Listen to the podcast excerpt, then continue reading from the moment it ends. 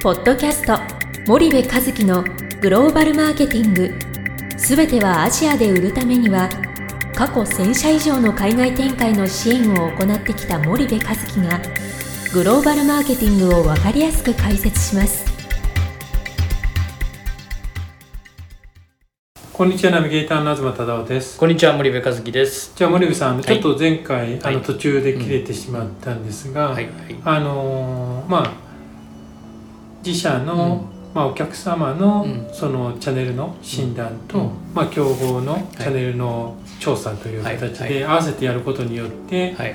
あのまあ、意味があるということだったと思うんですけども、ちょっともう一回簡単におし、おさらいと、はい。まあ、それによって具体的にはい。何が得られて、はい。何がどう変わっていくのかみたいなところをはい。教えていただければと思うんですけれども、えっとまああの輸出ではなくて現地に法人があってうん。工場があって、うん。現地で作って現地で販売をするというステージにいる、原産原販のステージにいる製造業さうん。んの、おまあ、やるべきこと、うん。でまあ多くの場合は、えー長年原稿を出してるんだけどなかなかシェアが上がらないとそのために、まあ、販売を強化したいんだということで、えーこうお問い合わせをいただくケースがあるんですけども。おディストリビューターを増やしたらどうかとかうん。変えたらどうかとか、うん。まあ、そういう話になるんだけども、うん。まあ、そもそもそのディストリビューターを触る前に、うん。まずやるべきことは自社の販売チャンネルの診断をやりましょうっていうのが一つ目。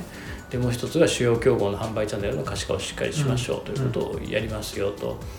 で多くのお企業さんがですね自分たちのチャンネルと競合のチャンネルをぼんやりとしか分かってないっていうケースが多くてで具体的にはその競合が、えー何社のディストリビューターを使っていてどのエリアにそれがいてうんどういう規模のディストリビューターで何人ぐらいの1,000人とか非1,000人の営業マンがいて日々どういう活動をしてて、えーどれぐらいのストアカバレッジを持っててとかっていうことは全くこう、えー数字で語れない。うん。で自分たちのそのディストリビューションチャンネルも例えばそれを10とした時に競合がど何何なのかとか、はい。自分たちのチャンネルのそのレベル感を数字で基準値をこう持ってないっていうケースが結構あって、はい。でそれを見ないと何をどう改善していく必要があるのかっていうことが全く見えてこない。うんでなのでまずその可視化をしましょうと、はい。それをやっていくと売り上げを上げるために本当に効率のいい最適なチャンネルってどうあるべきなのかってことが見えてくるわけですよね。うんうんうんただ単に数増やしゃ売り上げが上がるかって上がんないわけですよ。うん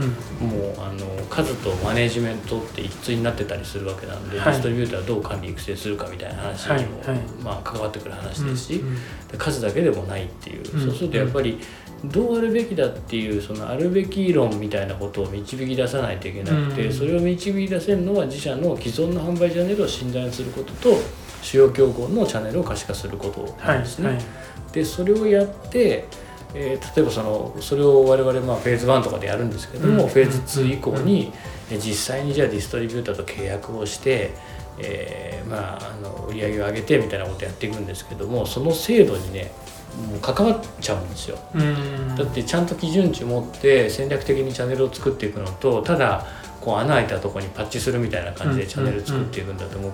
全然あれが違うじゃないですかそのはい。出来上がりがね。はいなのでねイメージするとね設計図がないところにどんどんどんどんブロックを積み上げてってうん。お城を作っていくのか、うん。最終的に作りたいお城のイメージを明確にしてから逆算で、えー一年一年、えー建物を作っていくのかの、まあ、はい。違いなんですよね。はい。はい。でそれをやっていけばねディズニーランドのねあの綺麗なお城みたいなものができるけどもねそのどういうお城を作りたいかっていう設計図作んなかったらね出来上がったらなんか気持ち悪いわけわかんない。建物になる可能性もあるわけでしょ、うんうんちょっと例えがわかるかな。それ鈍い例えかもしれないけど、はい。とにかく最初にそのビッグピクチャー描こうよっていうチャンネルのね、はい。はい。最終的にどうなりたいの？うん。最終的にシェア30%取りたいんですと、はい。じゃあ30%取るために必要なチャンネルってどうあるべきなの、うん。っていうところからじゃあまずは10%目指してここまでやろう。ではい。次15%目指してここまでやろうってことをやらないといけないのに、うんなんかとにかく作ってみて作ってみたチャンネルで結果として5%になったとかね。はい。6%になったとかっていうようなレベルのことをやってたらいつまでたっても競合には勝てないシェア伸びないんじゃないですかっていうことをうん。まあ申し上げてると。はいはいはい。うのが、あーまあ、我々のその、やってることですかね。うん。なかなかそこって理解がされにくい。うん、現場は理解しますよね。そうですね、うん、だから役職が上になればなるほどそんな現場の細かいチャンネルのどうのこうのって何年も前から出てんだからできるでしょ、うん。なんで売れないのいいもの作ってんのにうん。ぐらいの多分感覚なんで、うん。うん、現場は苦しんでますよね。うん。うんなるほど。ね。そこってまあ競合もうん。ただやってるわけじゃなくって、チャンネルは進化していくっていうことも含めて、うんやっぱり明確に分からないとうん。いけないということなんですかね。競合のチャンネルだって強弱してるし、はい。その責任者が誰になったかによって強くなったり弱くなったりしてるわけなのでね、そもそもその主要競合のチャンネルのストラクチャーのってどうなってんの？って、まあ、ストラクチャーっていうのはいいわゆるこうそのなんて言うんだろうなアートワークというかその、はいはい。えーストラクチャー構造として見た時にそのどういうふうになってるのかっていう、うん要は何社のディストリビューターがどのエリアにどういうふうに点在しててはい。でそれがどういう機能を果たしてるかみたいなね。でそもそもじゃあそのストラクチャーの中の1ディストリビューターをこう抜き取った時にうん。どういうようなディストリビューターを好んで集めてるの？っていうのがやっぱり特徴があるわけじゃないですか。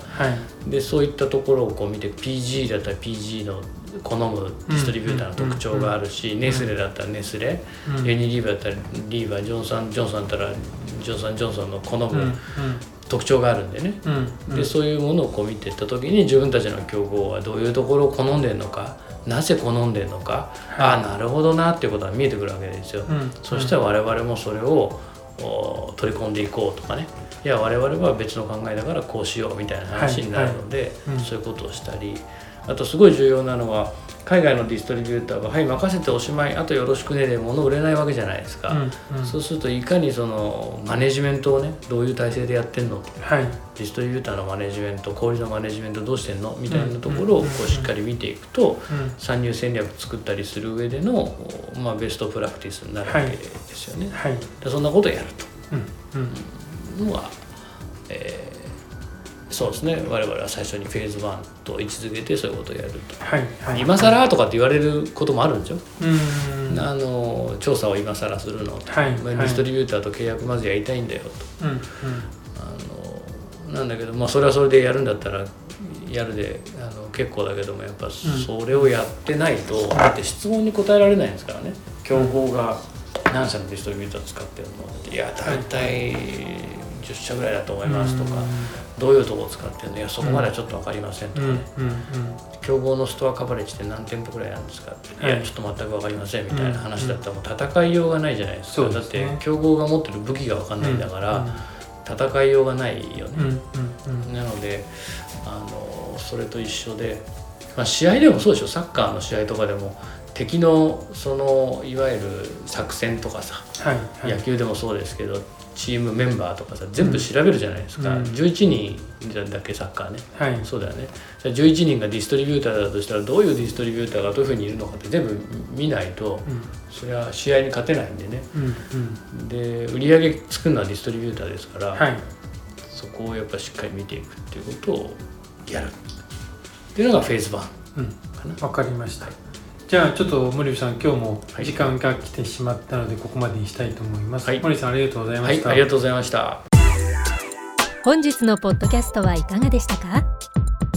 番組では森部和樹へのご質問をお待ちしております。皆様からのご質問は番組を通じ匿名でお答えさせていただきます。